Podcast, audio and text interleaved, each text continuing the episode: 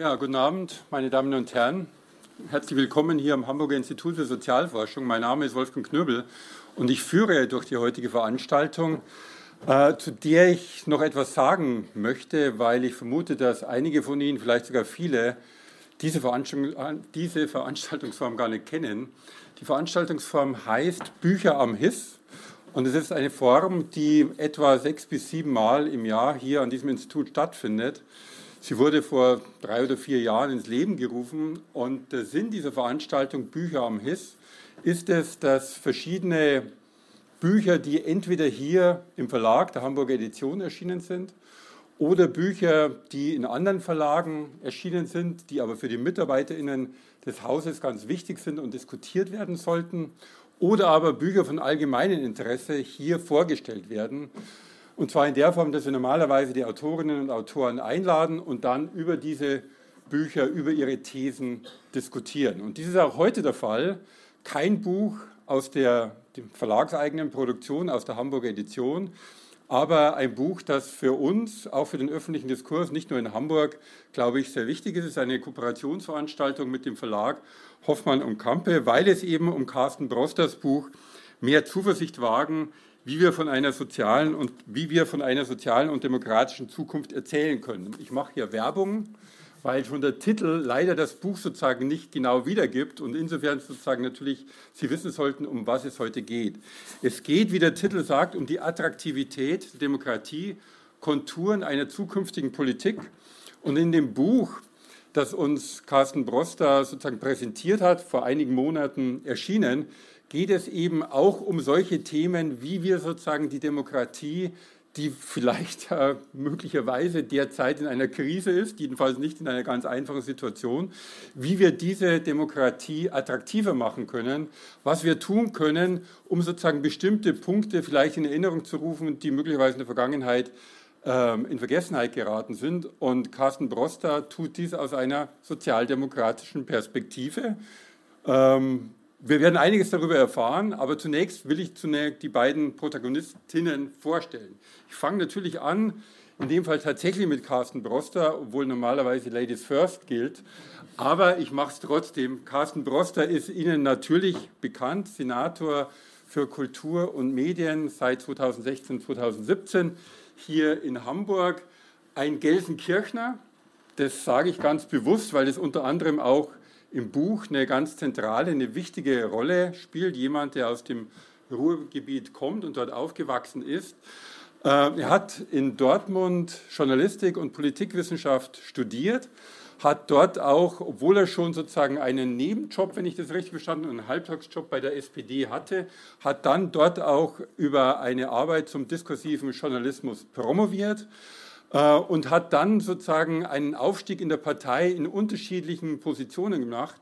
Er war natürlich nahe an verschiedenen wichtigen Personen innerhalb der SPD, wird wahrscheinlich heute auch noch zur Sprache kommen.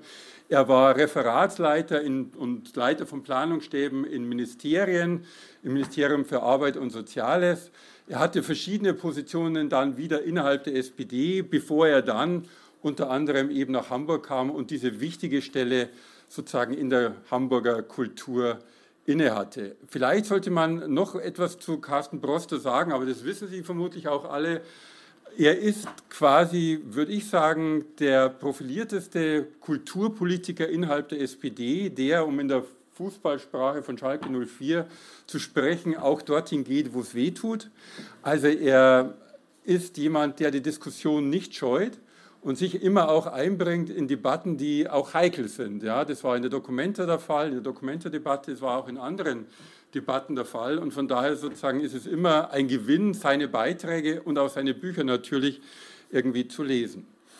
Ähm, er ist gleichzeitig natürlich auch Autor, schon aufgrund seiner wissenschaftlichen Ausbildung. Er hat in den Anfangs der 2000er Jahre zwei Bücher veröffentlicht, eben aus diesem Kontext seiner Dissertation zum diskursiven Journalismus und hat dann spätestens ab 2017, 18, wenn ich es richtig in Erinnerung habe, eine ganze Reihe von populäreren Büchern geschrieben, die tatsächlich auch mit dem heutigen Thema irgendwie zu tun hatten, aber natürlich andere Schwerpunkte hatten. Also er sozusagen fragte unter anderem, welche Rolle die Kunst und die Kultur für ein demokratisches Leben bedeuten, wie sozusagen innerer Zusammenhalt, gesellschaftlicher Zusammenhalt gestaltet werden kann. Er hat in der oder unmittelbar nach der Corona-Krise ein Buch zu den Debatten geschrieben, die es in der Corona-Krise gab und danach. Und wie gesagt, heute werden wir über das Buch sprechen, mehr Zuversicht wagen. Und wir werden sprechen mit ihm und diskutieren mit ihm unter der Leitung von Ute Frevert, die sozusagen hier sitzt und die ich leider jetzt erst als zweite vorstelle. Ich hoffe, Ute wird mir das verzeihen. Ja, Ute Frevert, du wirst Albträume haben, gut. Ute Frevert ist, glaube ich, kann man problemlos sagen, nicht nur die bekannteste, sondern derzeit auch die bedeutendste deutsche Historikerin, auch aus dem nordrhein-westfälischen Kontext stammend. Äh, sie hat studiert in Bielefeld an der London School of Economics, äh, kommt aus dem klassischen Bereich der Sozialgeschichte. Sie war Mitarbeiterin von Jürgen Kocker, äh, hat in Bielefeld promoviert und habilitiert und hat dann unheimlich schnell Karriere gemacht. Ähm, letztendlich war sie relativ schnell auf einer Professur an der FU in Berlin. Sie hatte dann eine Professur in, in Konstanz. Sie ging dann, ich zähle jetzt nicht alles auf, sie ging dann nach Yale, war glaube ich von 2004 bis 2007 Professorin für deutsche Geschichte an der Universität Yale, kam dann zurück und ist seit 2008 Direktorin des Max-Planck-Institutes für Bildungsforschung und in dieser Funktion leitet sie diesen riesigen Forschungsbereich Geschichte der Emotionen. Vielleicht zu ihren Publikationen will ich ganz kurz sagen, äh, obwohl sie aus dieser klassischen Schule der Sozialgeschichte kommt, hat sie, glaube ich, sowohl was ihre Promotion als auch, doch die Promotion war vielleicht klassisch sozialgeschichtlich, die Habilitation schon nicht mehr so über Ehrenmänner, das Duell in der bürgerlichen Gesellschaft, da geht schon um Dinge, die sie auch später beschäftigen sollten, auch wenn es vielleicht gar nicht so hieß. Es ging um Ehre ja, und auch um sozusagen Emotionen, die daran hängen.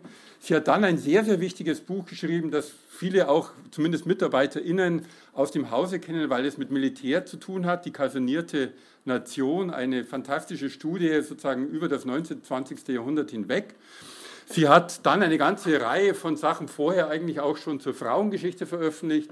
Zur, zu Europa gab es Bücher und natürlich, seit sie in Berlin das Max-Planck-Institut leitet, gibt es eine ganze Reihe von äh, Publikationen zur Geschichte der Gefühle, zur Politik der Demütigung, zu Hass, zu also allen möglichen Themen, die sozusagen in diesem großen Bereich der Emotionen sind.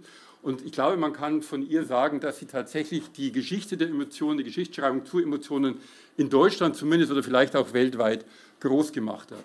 Und Ute Frevert ist, glaube ich, deswegen auch für uns so wichtig, weil sie in dieser Diskussion heute mit Carsten Broster, der ja auch über Erzählungen spricht, auch ihr ganzes Know-how in der Emotionengeschichte einbringen will. Und zuletzt will ich natürlich noch erwähnen, sie ist natürlich auch Präsidentin. Sie wurde 2023 Präsidentin der Max-Weber-Gesellschaft und ich freue mich, die Stiftung, Entschuldigung, und ich freue mich, dass sie sozusagen Zeit gefunden hat, in dieser auch politisch für sie ziemlich angestrengten Zeit bei uns zu sein. Gut, wir werden jetzt ein Gespräch führen. Ich werde einleiten, ganz kurz mit einer Eingangsfrage an Carsten Broster. Danach werden die beiden Protagonistinnen diskutieren. Und danach haben Sie natürlich auch Gelegenheit, Fragen zu stellen. Gut, zunächst mal nochmal herzlichen Dank, dass das geklappt hat, dass Sie alle hier sind. Ähm, Herr Broster, die Lektüre des Buches hat unheimlich Spaß gemacht. Äh, es ist ganz klar, dass Sie Sozialdemokrat sind, logischerweise. Ähm, aber Sie sind natürlich kein unkritischer Sozialdemokrat. Also Sie gehen mit Ihrer Partei durchaus auch kritisch um. Und ein Satz auf Seite 38 hat mich sehr beschäftigt, weil mir vielleicht ja auch gar nicht so klar ist, was das genau bedeutet. Und da sagen Sie ungefähr, naja, es kann einfach sein, dass die SPD in der vergangenen Zeit einfach zu sehr Staatspartei war und nicht genügend Bewegungspartei. Und ich würde Sie jetzt einfach fragen wollen, wie würde man sich das denn vorstellen, dass die SPD wieder Bewegungspartei wird. Was bedarf es? In Ihrer Arbeit im Buch selber spielen Erzählungen eine ganz, ganz große Rolle, Sie vielleicht so ein bisschen ausholen und jetzt erzählen vielleicht, wie Sie sozusagen dieses Buch geschrieben haben und was das sozusagen mit Bewegung, mit Erzählung, vielleicht auch mit Emotionen zu tun, zu tun haben könnte. Sie haben also durchaus mhm. Zeit, jetzt sozusagen eine Art von Impulsreferat zu geben.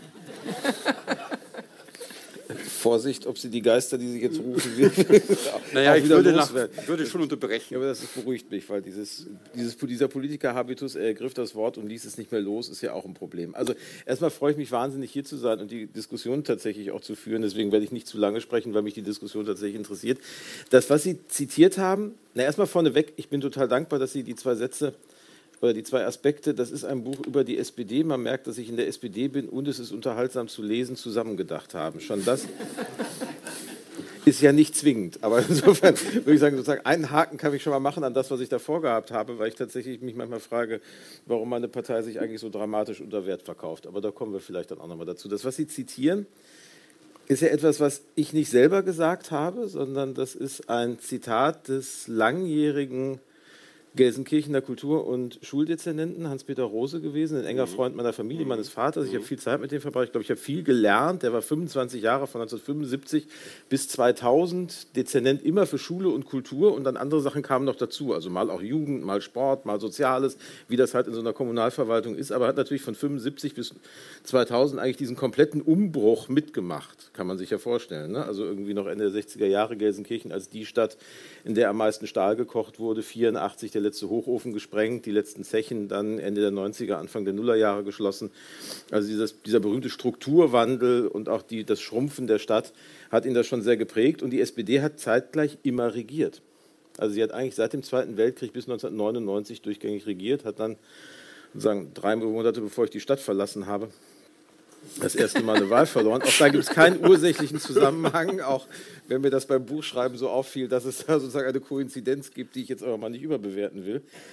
Ähm, und er sagt eben, dass er dass die SPD zu sehr sich selber als Staat begreife. Und das bezieht er natürlich auf die kommunale Situation. Und da ist auch eine Menge dran, weil die Partei kommt ja eigentlich, wenn man in ihre Geschichte hineingeht, aus einer Erzählung, in der sie immer aus einer Underdog-Position herausgearbeitet hat. Also diese berühmte Arbeiterkultur, um jetzt mal in meinem Bereich zu bleiben, hat ja was damit zu tun, dass man es nicht geschafft hat, sozusagen trotz der Mehrheiten, die man ja gesellschaftlich hätte ha also haben können, wenn es eine Demokratie echten Sinnes gewesen wäre, tatsächlich diese Mehrheiten auch politisch umzusetzen, sodass man eigentlich dann die Ideale, die man politisch verwirklichen wollte, im eigenen Alltag gelebt hat. Und dann ist diese gesamte Struktur dieser Vereine, die es im Ruhrgebiet gibt, die bis heute prägend sind, die sind entstanden und die haben diese Partei getragen über ganz mhm. äh, viele Jahre hinweg und Jetzt sagen, will ich um Gottes Willen nicht in die geschichtswissenschaftliche Forschung hineingehen, weil das, auf das Glatteis begebe ich mich heute nicht. Aber es gibt eine ganze Menge Studien, die auch zeigen, was für ein Typus und was für eine Typologie von Politik daraus entstanden ist.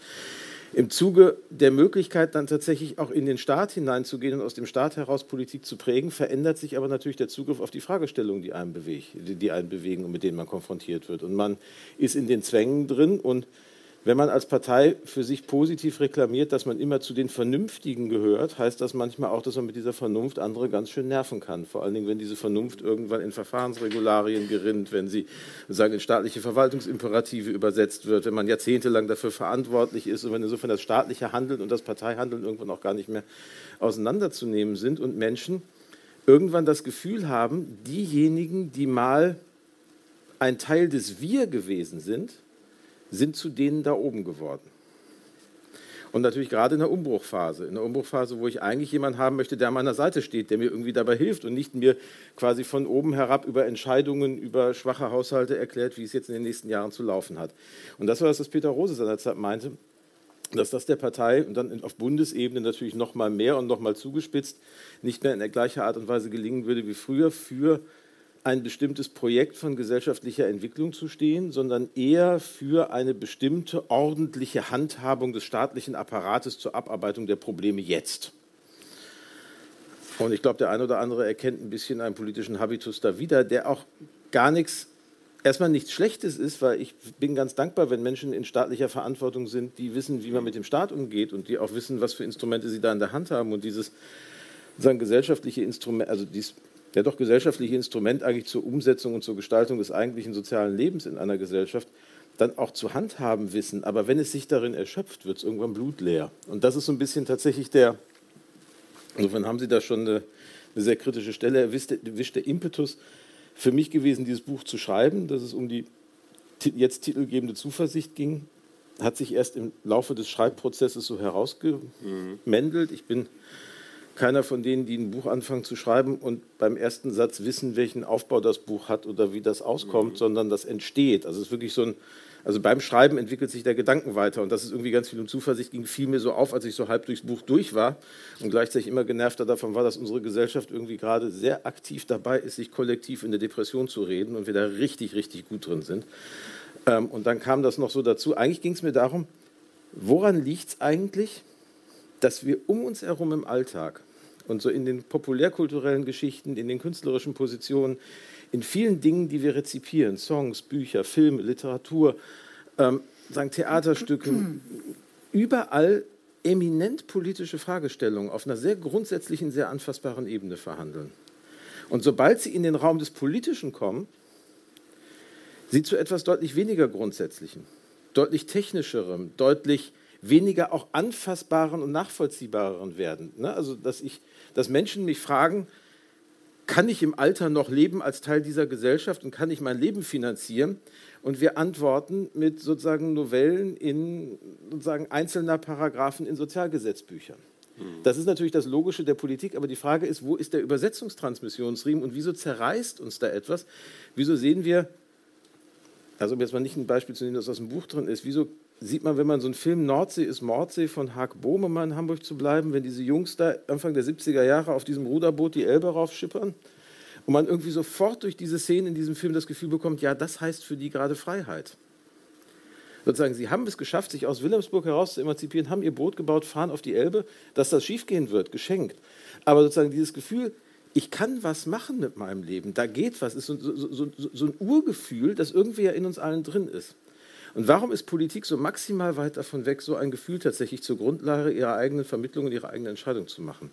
Das ist was, was mich maßgeblich mhm. umgetrieben hat und wahnsinnig daran vorangetrieben hat, mich eine Anekdote, die ich relativ am Anfang im Buch auch erzähle, die ich, das, der eine oder andere aus Hamburg wird sie schon mal gehört haben, weil sie mich wirklich wahnsinnig gepackt hat damals. Ähm, da musste ich Meistens darf man als Senator ja immer als Erster reden und hat insofern, ich mache das gar nicht so gerne, weil ich total gerne eigentlich Material bekomme, auf das ich reagieren kann. In dem Fall habe ich es aber verflucht, nicht als Erster zu reden, weil ich alles das, was ich aufgeschrieben hatte, eigentlich hätte wegwerfen können, aber nichts anderes da hatte bei der 175-Jahr-Feier des Thalia-Theaters.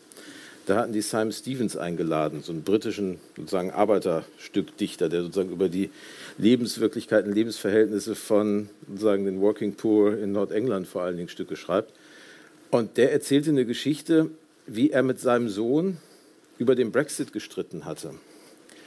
Und diese berühmte Szene sagen, erlebt hatte im Fernsehen, weil er die, die Sendung gesehen hatte, in der Michael Gove von den Fernsehreportern konfrontiert wurde, dauerhaft mit den ganzen Statistiken, den volkswirtschaftlichen Berechnungen, was passieren würde, wenn UK die Europäische Union verlässt, wie sehr es ökonomisch bergab gehen würde und dass das doch alles ganz furchtbar wäre und man doch deswegen die EU nicht verlassen dürfe. Und Michael Gove dann diesen berühmten Satz gesagt hat, don't you think we've had enough of these experts? Also das mit einer Handbewegung vom Tisch gewischt hat. Und Simon Stevens beschrieb in dieser Rede, wie er dann runterging in die Küche und völlig außer sich war, wie man so antiintellektuell, so antiliberal, so sozusagen so ignorant sein konnte, wie dieser Michael Gove trifft seinen 16-jährigen Sohn, kübelt dem das alles vor die Füße. Und sein Sohn guckt ihn an und sagt, wieso Papa, der hat doch recht. Wie der hat recht. Ja, überleg dir mal, stell dir mal vor, dir würde jetzt jemand vorrechnen, mit aller fakultativen Autorität, dass es sich für das Vereinigte Königreich lohnen würde, die Europäische Union zu verlassen. Ökonomisch. Dass es uns dann ökonomisch besser gehen würde. Wärst du dann für den Brexit? Nee, natürlich nicht. Das ist doch eine große Idee. Wir sind doch für den Frieden auf dem Kontinent. Wir wollen doch miteinander leben. Wir haben doch gemeinsame Vorstellungen davon, was das ist. Da siehst du, das reicht nicht mit den Experten. Das ist nicht ausreichend. Ihr habt die Stories den Bastarden überlassen. Ihr erzählt keine Geschichte, in der ihr eine sozusagen auch emotional anfassbare Idee dessen, was ihr eigentlich wollt, vermittelt, sondern ihr kümmert euch ausschließlich um die Frage, sagen, ist das ordentlich berechenbar und geht davon aus, dass die Öffentlichkeit so vernünftig ist, dass sie dann schon selber erkennen wird, dass es in ihrem wohlverstandenen Eigeninteresse liegt, jetzt diesem rationalen Vorschlag zu folgen. Und Simon Stevens zog daraus die Konsequenz, und der Satz ist mir echt hängen geblieben, we need to tell our stories better. Und mit we meinte er an der Stelle sozusagen den progressiven Teil von Gesellschaft, der es offensichtlich nicht kann. Und wenn ich, wenn ich das auf jetzt übersetze, letzter Gedanke, dann sind wir genau da mittendrin. Wir haben momentan eine Situation, in der ich glaube, dass ein Großteil oder viele Bürgerinnen und Bürger, und das sehen wir ja auch in den, Demoskopien, in den demoskopischen Umfragen, nicht wirklich zufrieden mit der aktuellen Lage sind, um es mal vorsichtig zu formulieren. Die einzigen, die explizit eine Alternative zur derzeitigen Lage anbieten und durchdeklinieren, tragen diesen Begriff auch noch im Parteinamen. Die sagen, wir wollen was anderes. Dass die zurück wollen in die 50er oder 30er Jahre, ist ja nochmal ein anderes Thema, aber sie wollen was anderes als das, was wir haben. Der Rest der momentan den Staat und die Politik tragenden Parteien ergötzt sich darin zu erklären, warum das, was die anderen wollen, falsch ist. Was bleibt hängen beim Publikum? Die verteidigen den Status quo. Eine eigene Geschichte davon, wo man dieses Land hinentwickeln wollen würde, was denn für Transformationen da eigentlich anstehen, was denn Freiheit im 21. Jahrhundert unter Beachtung planetarer Grenzen bedeutet, was Gerechtigkeit im Zeitalter von Nachhaltigkeit bedeutet, was Solidarität in einer fragmentierten und divers, immer diverseren Gesellschaft bedeutet, wenn ich es neu schaffen muss über soziale Milieugrenzen hinweg. Das könnte man ja erzählen. Da könnte man auch eine Geschichte daraus erzählen, die nicht auf Sozialgesetzbücher sich reduziert. Aber da bleiben wir momentan weit hinter den Möglichkeiten zurück. Wir erzählen unsere Geschichten momentan nicht besser. Und dann habe ich mal angefangen, einfach so ein bisschen rumzusuchen, was lässt sich denn zusammenpuzzeln, wenn man auf einmal überlegt, wie sehe denn so ein Grundsatzprogramm der SPD aus, wenn Bruce Springsteen es geschrieben hätte, um jetzt mal ein Beispiel zu nehmen. Und das ist erstaunlich fruchtbar geworden. Auf einmal hat auch wahnsinnig viel Spaß gemacht. Ute, kann man Bruce Springsteen in Deutschland gut verkaufen? Ja, offenbar schon. Also kennen ja sehr viele. Obwohl ich gestehen muss, dass mir die meisten ihrer Protagonisten, ihrer Kulturprotagonisten, die Songs geschrieben haben, ähm, vollkommen unbekannt waren. Und das hängt natürlich an dem Generationsunterschied. Mhm. Sie sind 20, genau 20 Jahre jünger als ich. Und das zeigt sich, dass wir nicht über die gleichen, ähm, was weiß ich, Beatles, Stones, welch, hätte ich voll mitsingen können, aber die meisten der, der Titel, die Sie gebracht haben, ähm, waren mir unbekannt, wobei ich das eine sehr schöne Idee fand, äh, die mich auch ein bisschen, ich weiß nicht, ob Sie den kennen, den Roman von der Virginie Despentes über Vernon Subutex, mhm. der auch äh, ein, ein mit 50er in Paris, der ähm, Schallplattenverkäufer oder einen eigenen Laden gehabt hat. Jedes Kapitel wird sozusagen mit einer, einem Song, äh, die mir auch alle nicht bekannt waren, eingeleitet, beziehungsweise spielt sozusagen den, den Basso Continuo dafür. Also dieses, dieses Prinzip, sich an diesen ähm, also an, an, an Kunstformen ähm, entlang zu hangeln und daraus äh, Munition für ihr Argument zu, zu äh, bekommen, hat mir sehr gut gefallen, auch wenn ich vieles davon nicht kannte, aber manches davon eben neu kennengelernt habe. Ähm, was ich auch schön fand, waren ihre äh, häufigen Fußballanalogien, obwohl ich auch da passen muss. Äh, das sind die Unterschiede zwischen uns, mich nicht besonders für Fußball ähm, interessiert, wobei es ja auch Jahre gab, als ich in Bielefeld äh, gelebt habe und dann auch ins Arminia Stadion gegangen bin, aber von Arminia redet heute niemand mehr, aber von Werder Bremen immer noch. Ne? Und, äh, Schalke. Ja, ähm, ich habe dann neben den Unterschieden natürlich auch eine ganze Reihe von Gemeinsamkeiten zwischen uns gefunden. Ähm, die Herkunft, du hast es schon erwähnt, Nordrhein-Westfalen. Ähm, ich habe auch eine sehr enge Beziehung zum Ruhrgebiet gehabt, weil meine Tante sich dorthin verheiratet hat in den 60er Jahren und ich auf den Kohlehallen gespielt habe, während sie jede Woche die Fenster putzen musste, weil es so rußig war. Dieses Milieu ist mir sehr vertraut. Ähm, wir haben, Sie haben in Dortmund studiert, ich habe erst in Münster, dann in Bielefeld studiert. Auch Bielefeld eine, eine absolute Industriestadt, die sehr stark geprägt worden ist durch diese Industrie. Aber zugleich auch eine Stadt, in der ungefähr zu der Zeit, als äh, Sie auch, ja vielleicht ein bisschen früher, als Sie dann sozusagen äh, in die Formative Years gekommen sind, eine andere Partei begann, äh, eine sehr stark mobilisierende, sehr stark verändernde Rolle zu spielen. Und das waren die Grünen oder bunte Liste, glaube ich, hieß sie damals, oder alternative Liste. Also nicht, nicht zu verwechseln mit der anderen Alternative, die Sie eben erwähnt haben.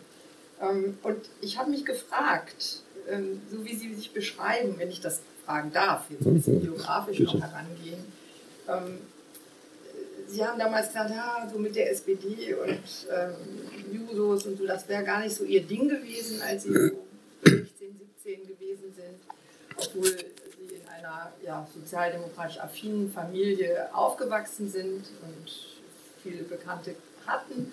Aber da so diese, diese, äh, der Aufstieg vom äh, Kassierer zum Schriftführer zum Vorsitzenden des Ortsvereins, das wäre nicht so ihr Ding gewesen. Sie wären so viel, sie wären stärker basisdemokratisch. Ich glaube, der, der Begriff fällt sogar, basisdemokratisch unterwegs gewesen. Und ich habe mich dann gefragt, warum ist er eigentlich nicht, die wird es sicherlich in den Dortmund auch gegeben haben, dann in den frühen 1990er Jahren, warum ist er nicht bei den Grünen gelandet, die ähm, sehr viel basisdemokratischer gewesen sind als die, als die SPD, immer schon, die auch wertebasiert waren, das ist etwas, was Ihnen auch sehr wichtig gewesen wichtig ist, die thematisch sehr viel breiter unterwegs waren als die Sozialdemokratie, also sehr viel mehr Themen sozusagen äh, in, ihren, in ihr Portfolio aufgenommen hat, dafür mobilisiert hat ähm, und die letztendlich auch mehr von den Geschichten erzählt hat, die sie ähm, ansprechen. Also ähm, einerseits eine soziale Bewegung, das Kollektive ganz stark gemacht hat, auf der anderen Seite aber auch einen gewissen Individualismus, ein Grenzen sprengen, ein nicht immer in vorgefertigten Bahnen laufen. Ähm, also diese Erzählungen sind bei den, bei den Grünen der 1990er Jahre und dann auch weiter sehr, sehr präsent. Und ich denke auch bis heute ist der beste Geschichtenerzähler, den wir in der Ampelkoalition haben, Robert Habeck und garantiert nicht Olaf Scholz. Also warum sind Sie bei der Sozialdemokratie gelandet, Herr Postra, und nicht bei den Grünen? Das würde mich schon nochmal interessieren. Das ist, ich bin ja erstmal nirgendwo gelandet. Also ich habe ja vier Jahre für die SPD gearbeitet, bevor ich Mitglied geworden bin. Das muss man immer noch mal dazu sagen. Also ich habe 2000 Willy Brandt angefangen und 2004 bin ich dann der Partei erst beigetreten. Warum ich früher nicht bei den Grünen gelandet bin? Also ich glaube einmal ganz praktisch, ich habe ja nicht in Dortmund gelebt, da habe ich studiert, sondern gelebt habe ich in Gelsenkirchen. Da gab es zwar Ludger Vollmer bei den Grünen, aber das war es de facto auch. Also da war jetzt nicht viel mehr. Die Grünen spielten in Gelsenkirchen in einer profund nicht akademischen Stadt de facto keine Rolle. Und das Zweite war, und das hatte was damit zu tun, die Grünen, die ich damals getroffen habe, haben die Lebenswirklichkeit der Menschen, mit denen ich gelebt habe, ich sage mal vorsichtig, nicht verstanden. Also das waren, das waren die großen Diskurse, das waren die großen Transformationsdiskurse, die Veränderungsdiskurse. Die Ängste, die das in meinem Umfeld ausgelöst hat, bei den Menschen, mit denen ich zur Schule gegangen bin, bei den Menschen, die bei mir im Haus gelebt haben, waren aber spielten da also keine Rolle auf einer Ebene, außerhalb eines abstrakten Anerkennens, dass es das ja gibt. Also das Milieu war mir fremd. Mir war ganz eindeutig das Milieu fremd, aus dem die Grünen, die ich damals im Ruhrgebiet, die natürlich auch da noch, da haben wir, also wir kennen ja auch die ersten rot-grünen Koalitionen aus Nordrhein-Westfalen, die jetzt ja durchaus ruppiger waren, als es beispielsweise die Hamburger rot-grüne Koalition ist, in der wir sehr gut arbeiten. Ich bin auch mittlerweile mit einer Grünen verheiratet, also insofern, man kann rot-grün auch privat wunderbar leben, das ist jetzt gar nicht das Thema, aber ähm, sagen, es ist jetzt nicht so, dass das etwas war, was ich damals plausibel fand, weil ich diesen, diese Idee, die in dieser Volkspartei drin steckte und in diesem Bewussten, es geht uns ums Ganze, unglaublich attraktiv fand. Also ich fand dieses, das war vielleicht aber dann auch in den Bewegungen, in den sagen, Punkten, die ich gehabt hatte, fand ich das irritierend, dass es eben nicht um alles ging, sondern dass ein Thema dann sicher mal sicherlich zu Recht, und heute wissen wir, wie sehr zu Recht, aber dann doch eben ziemlich einseitig prägend im Vordergrund stand. Und sozusagen diese gesamte Vorstellung, ich will eigentlich eine Politik machen, von der ich möchte, dass alle in der Gesellschaft sie richtig finden können, unabhängig von ihrer Milieuzugehörigkeit. Das habe ich bei den Grünen, die mir damals begegnet sind, nicht gefunden. Aber nur wissen wir ja auch alle, dass solche parteipolitischen Sozialisationsprozesse eine Menge mit den Menschen zu tun hat, denen man begegnet. Und bei mir waren es eben so Menschen wie ein Peter Rose maßgeblich, der mich da wirklich wahnsinnig reingetrieben hat. Und dann später eben die Leute, die ich dann auch im universitären Kontext kennengelernt habe. Also ich habe lange in Forschungsprojekten gearbeitet mit Thomas Mayer zusammen in Dortmund, der sozusagen der Leiter der Politischen Akademie der Friedrich-Ebert-Stiftung war. Der auch keinen Hehl daraus machte, dass er durchaus das Berliner Programm der SPD mitgeschrieben hatte als stellvertretender Vorsitzender der Programmkommission seiner Zeit. Und das war jemand, der mich ganz stark auch politikwissenschaftlich und im politischen Denken dann geprägt und sozialisiert hat, über den ich dann da gelandet bin. Und naja, diese, dieses fast, wenn man es dann akademisiert, später fast Habermasche im Politikverständnis der Sozialdemokratie mit den Schwierigkeiten der Rationalität, die dann da wieder drin stecken, auch, fand ich hochattraktiv und tue es bis heute. Also ich bin, ich bin nie, also tatsächlich nie in die Versuchung gekommen, sozusagen das nicht zu machen. Ich bin der Partei der SPD jahrelang nicht beigetreten. Ich bin ihr nicht beigetreten, weil ich hier den Asylkompromiss nicht verziehen habe. 92, 93 und äh, ich bin ihr dann lange Jahre nicht beigetreten, weil ich Journalist werden wollte und in einer Stadt, die so profund sozialdemokratisch geprägt war, in der die Partei im Prinzip das Gefühl hat, sie regiert die Stadt, ihr gehört die Stadt, in der Lokalredaktion sitzend Mitglied dieser Partei zu sein, für, hätte zu Übergriffen geführt, die man sich leicht hätte ausmalen können. So nach dem Muster, da sitzt einer, der ist ja unserer, der soll mal erzählen, was wir so wollen. Darauf wollte ich dann doch ganz bewusst auch rausbleiben, sodass es dann bis 2004 gedauert hat und ich fast schon kein Juso mehr war, als ich Mitglied geworden bin. Sie haben ja beschrieben, wie Sie letztendlich durch den, äh, die, die, hochgezogene Augenbraue von Gesine Schwan ähm, ja. Ihren Parteieintritts- oder wie heißt das, Aufnahmeantrag gestellt haben.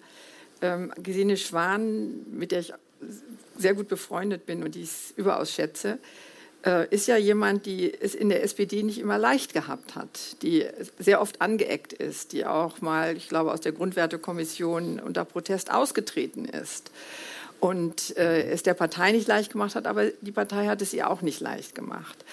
Und sie ist ja bis heute ein, ähm, ja, so ein, ein, ein, ein Irrwisch, der durch diese SPD äh, flitzt und sie immer wieder aufmöbelt und die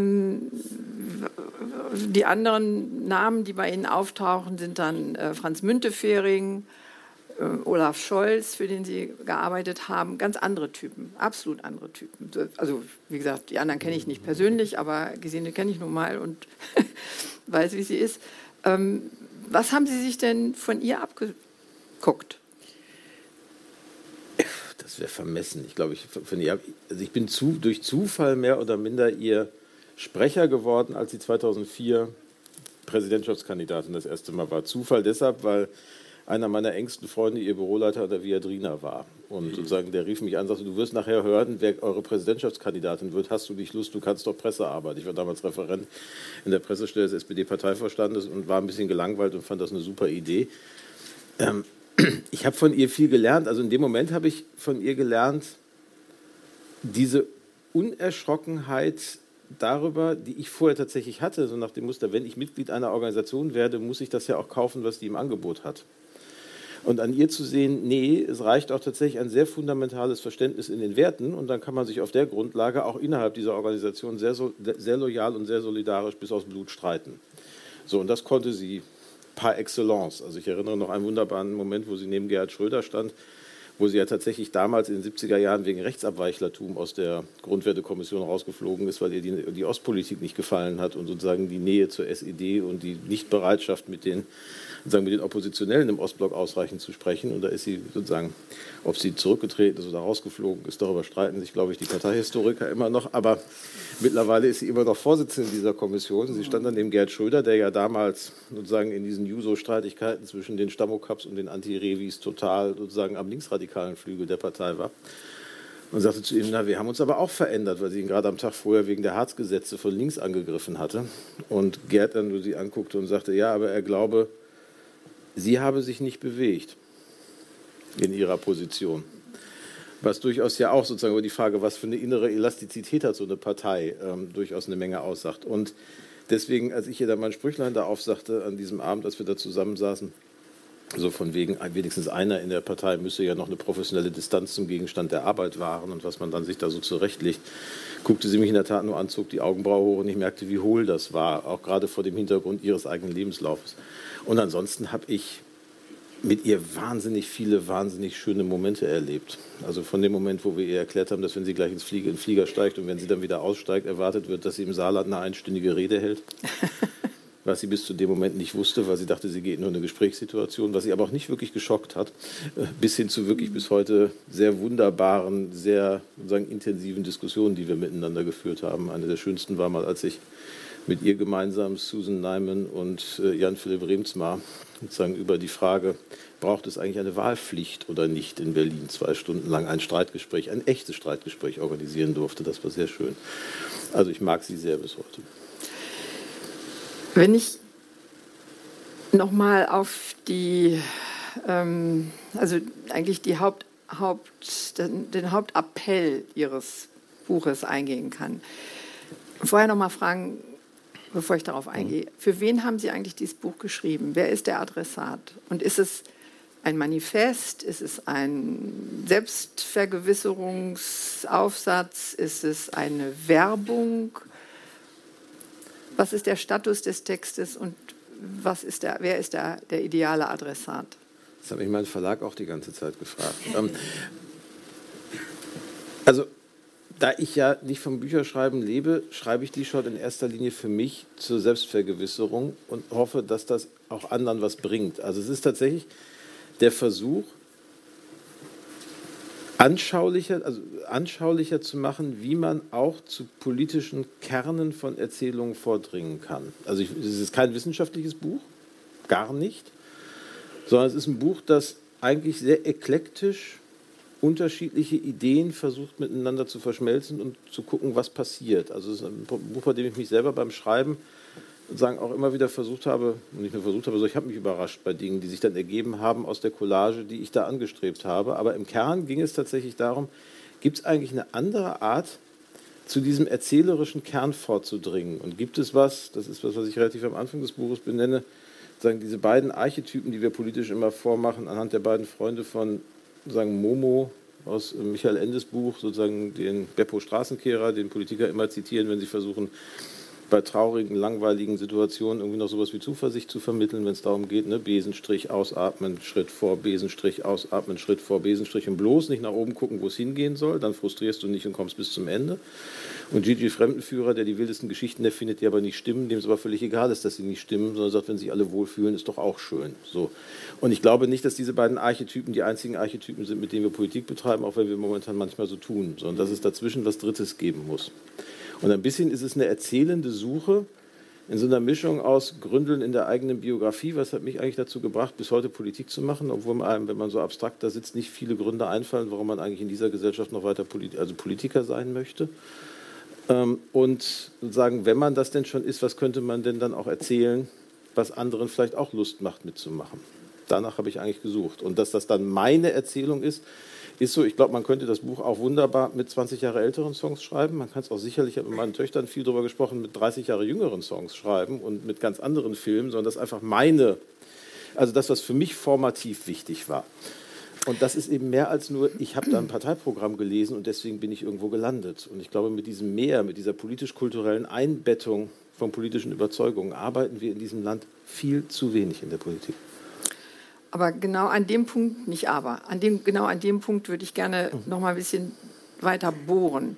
Mir ist aufgefallen, also ich fand auch, also Momo kann ich noch mit, das ist, das ist äh, gemeinsames, äh, gemeinsames Kulturerbe. Aber äh, bei vielen Songs, Songzeilen, die Sie zitieren, hatte ich den Eindruck, das sind, das sind rückwärtsgewandte Songs. Da wird eine Welt beschrieben, die es so nicht mehr gibt. Die, ähm, und die kommen immer wieder auf so einen Trop, ein, eine Trope zurück, äh, über die ich dann doch länger nachgedacht habe. Und das ist die Trope der harten, schweren Arbeit, die angeblich Würde verleihe. Ich sage angeblich, Sie, Sie, sagen nicht angeblich. Sie sagen das sehr, ähm, ja, also apodiktisch, würde ich sagen. Ähm, haben vielleicht ihre Stahlkocher in Gelsenkirchen vor Augen, haben die Stahlkocher in Pittsburgh vor Augen und äh, in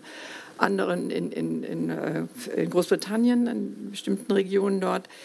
Ähm, und das ist sozusagen die Welt der, boah, wann gab es die? Um 1900 vielleicht, vielleicht auch noch in den 1920er Jahren die jetzt ähm, die besungen wird, wo die Leute noch mit ihrer harten Arbeit, mit ihrer Händearbeit, es sind immer wieder die gleichen äh, Bilder, sind immer Männer natürlich auch, ist ja reine Männergeschichte, ähm, ihre äh, sowohl sozusagen sich selber den Eindruck verschafft haben, ich mache hier was, was wichtig ist. Wir bauen, wir, wir, wir, wir gießen hier Kanonen für den Zweiten Weltkrieg, also aus amerikanischer Perspektive ähm, natürlich. Ähm, und äh, wir können auch von dem leben und wir können unsere Familien ernähren. Ich bin als männlicher Familienernährer dafür zuständig, dass ich meine Frau und meine Kinder mit diesem Geld äh, äh, durch, durch das Leben bringe. Also das ist sozusagen diese Bild, dieses Bild, was aber schon in den 50er Jahren in der Bundesrepublik auch schon anfängt zu bröckeln. Sie beschreiben das ja auch selber. Aber es ist eine rückwärtsgewandte Utopie oder eine, nicht gar keine Utopie, ist, man kann auch sagen, es ist eine Dystopie. Also diese Arbeit, äh, nach der sehnt sich heute niemand mehr. Ich habe gerade neue Ne, diese neue äh, Untersuchung des äh, Instituts für Arbeitsmarkt und Berufsforschung gelesen, die sagen, ja, harte Arbeit will niemand mehr. Ja? Also die Leute wollen sozusagen mit Computern arbeiten, äh, keiner will mehr Metzger werden, alle wollen nur noch Mechatroniker werden, mit ihren äh, Computern da an, ans Auto gehen. Also schwere Arbeit ist out, das, das, das will niemand mehr. Aber warum benutzen Sie sozusagen dieses Bild einer längst vergangenen Zeit, um nach einer neuen Erzählung zu suchen, die sicherlich nicht darin aufgehen kann. Also die ganzen, wirklich fast alle Texte schienen mir in die Vergangenheit zu deuten und nicht in eine Zukunft. Das finde ich witzig, weil also das, was Sie beschreiben, ist ja die, sagen, die Analyse der Songs, wenn es um den, Gerechtig um den Gerechtigkeitsgrundwert mhm. geht. Also ich gehe ja sozusagen die drei Grundwerte der SPD durch. Und da gibt es eigentlich eine Kaskade von fünf Songs, die sich von dem, was Sie beschreiben, immer weiter wegbewegen. Also ja, es fängt an in guter Springsteen-Tradition mit Youngstown, wo es um diese Geschichte des Stahlarbeiters geht, der aber sozusagen aus dem perspektivisch aus dem, das habe ich verloren, darauf blicke ich zurück. Also die Perspektive an der Stelle ist tatsächlich sozusagen, wenn ich das nicht mehr machen kann, dann lass mich in den Hochöfen der Hölle stehen. Das sozusagen ist die Schlussformel an dieser Stelle. Also es gibt das nicht mehr, er findet keine, keine Anerkennung mehr. Und ich glaube, den Umstand damit, dass Menschen, die aus diesem Milieu kommen und dass das in den 50er Jahren schon vorbei war, also in Gelsenkirchen nicht. Also in Gelsenkirchen sind mir diese Menschen, mhm. als ich aufgewachsen bin, begegnet. Ich bin unter denen aufgewachsen. Ich, mein Nachbar packte jeden Morgen seinen Koffer und zog sich sein, sozusagen sein Jackett an, um dann in die Fabrik zu gehen. Aber er versuchte sozusagen auf dem Weg in die Fabrik die sozusagen öffentliche Anschauung, er hätte einen Bürojob aufrechtzuerhalten. In dem Koffer war sein Henkelmann. So, also insofern, das, da gab es da, da dieses Hin- und Hergezogen. Also man hat das Gefühl, das ist nicht mehr angemessen, aber der arbeitete noch im Stahlwerk. So, das war 80er. Also das war noch nicht weg, und, aber es geht dann ja weiter in der Kaskade. Ich zitiere dann einen Country-Song von Merle Haggard, den Working Man's Blues, der genau das beschreibt. Ich habe irgendwie neun Kinder, ich arbeite, freitags versaufe ich das Geld, montags gehe ich wieder arbeiten, habe noch nie einen Tag nicht gefehlt, werde nie einen Tag Arbeitslosengeld beziehen.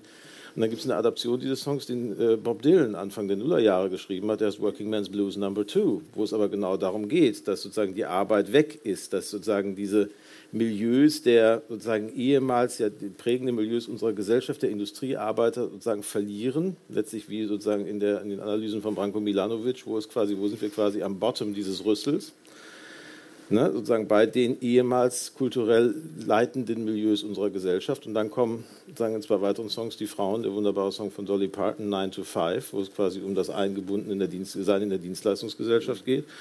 Und den noch wunderbaren Song von Margot Price, Pay Gap, Ripping My Dollar in Half, wo es genau um sozusagen die Ungerechtigkeiten des heutigen Arbeitsmarktes gegenüber Frauen geht, die nur die Hälfte von dem verdienen, was Männern in Jobs verdienen. Das heißt, das robbt sich schon an die Gegenwart heran. Ja, natürlich. Der Song beschreibt das. Ja, der, der aber Gender Pay Gap ist nicht, ist nicht mehr so wie in den 50er Jahren heute. Ne? Das sind, hat, andere, hat andere Gründe. Das hat vor allen Dingen Teilzeitgründe, aber nicht, dass man im gleichen Job den, äh, ja, unterschiedlich bezahlt wird. Doch. Hm. Hm. Also das, äh, Statistisch, das, aber da sind die Soziologen. Können, können wir ähm, diskutieren? Also ja, die, die, diskutieren. die, Ungerechtigkeitsdiskussion aus dem, aus dem, Gender Pay Gap, als ich im Arbeitsministerium war, haben uns massiv umgetrieben. Und zwar selbst bei gleicher Arbeit von Männern und Frauen in den gleichen. Also nicht nur, einmal habe ich die Typologien der Berufe, dass ja. natürlich Männer immer noch in besser bezahlten Berufen strukturell unterwegs sind. Aber ich mhm. habe selbst in den gleichen Berufen, wenn ich nicht im öffentlichen Dienst mich bewege, brutal auseinandergehende Scheren bis heute. Mhm. Teilweise zweistelligen Prozentbereich. Immer noch. Und das tut uns auch, das sagen eben das IAB auch jedes Jahr. Also es ist echt noch, noch eine Schwierigkeit.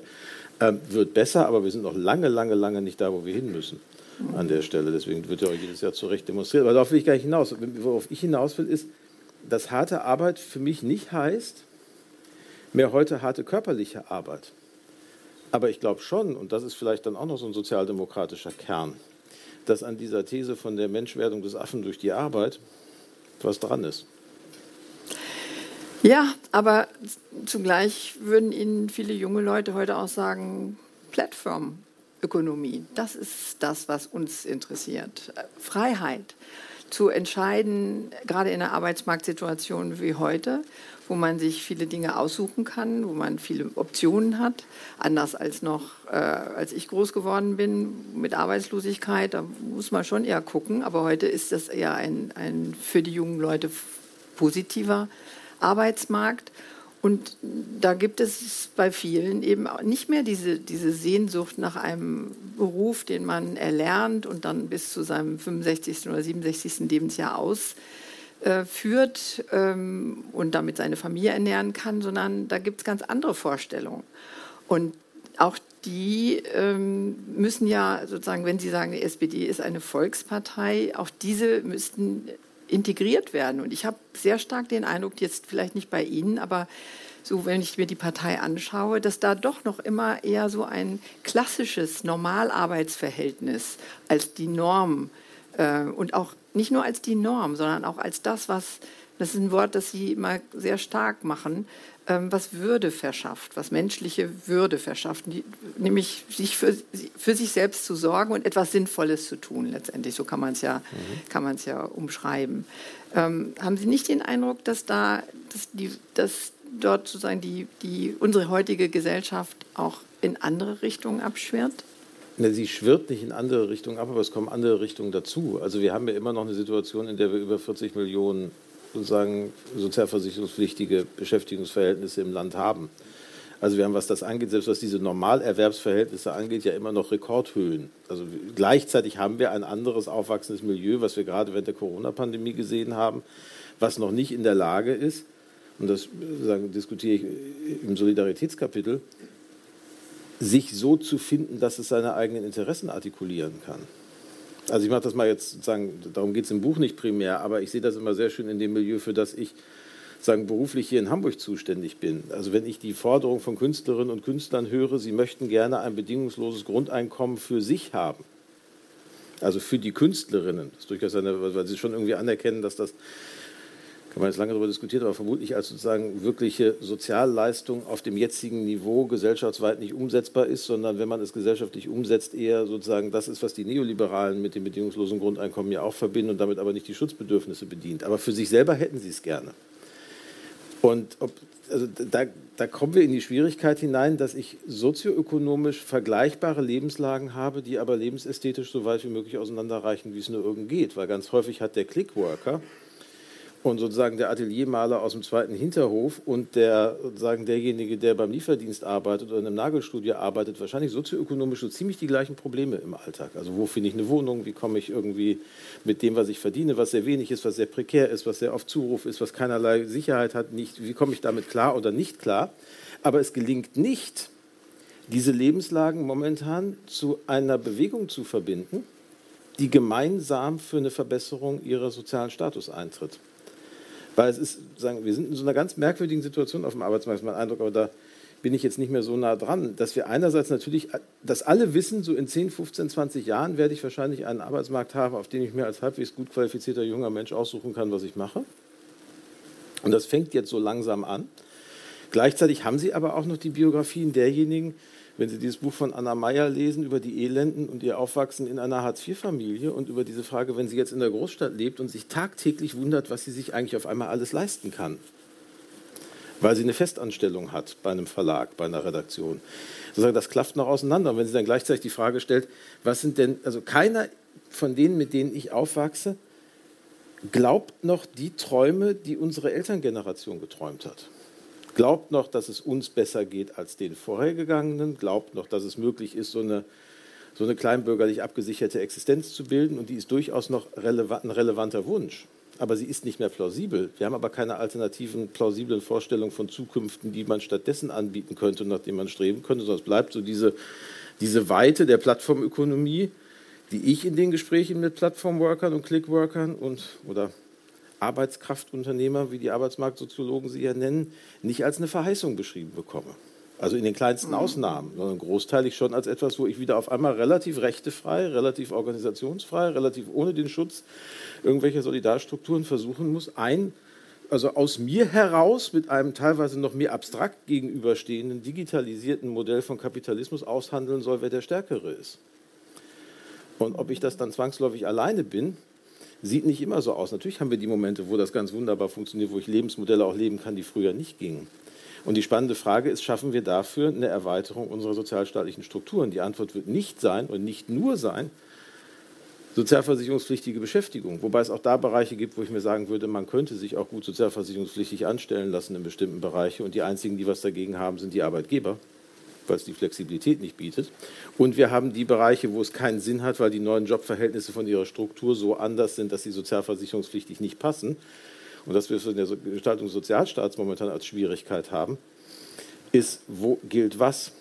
Also ein zu schnelles, zu weit ausdehnen sozialversicherungsrechtlicher Versicherungsversprechen aller Künstlersozialkasse auf andere Bereiche über solche Strukturen würde ja die Arbeitgeber, die bisher 50 Prozent der sozialen Sicherung zahlen durch ihre sozusagen Arbeitgeberbeiträge, auch mal freundlich aus der Pflicht nehmen. Die wären die Ersten, die dafür wären. Mhm. So, das ist so ein bisschen auch die Frage, wie, wie gestalte ich an der Stelle den Konsens neu? Aber die These, alle müssen 40 Stunden sozialversicherungspflichtig beschäftigt sein und nach Möglichkeit mit den Händen irgendwie Stahl biegen, das würde jetzt dem Buch etwas Unrecht okay. tun in diesen okay. Passagen, hoffe ich zumindest. Gut, das haben Sie jetzt zurecht, zurechtgerückt.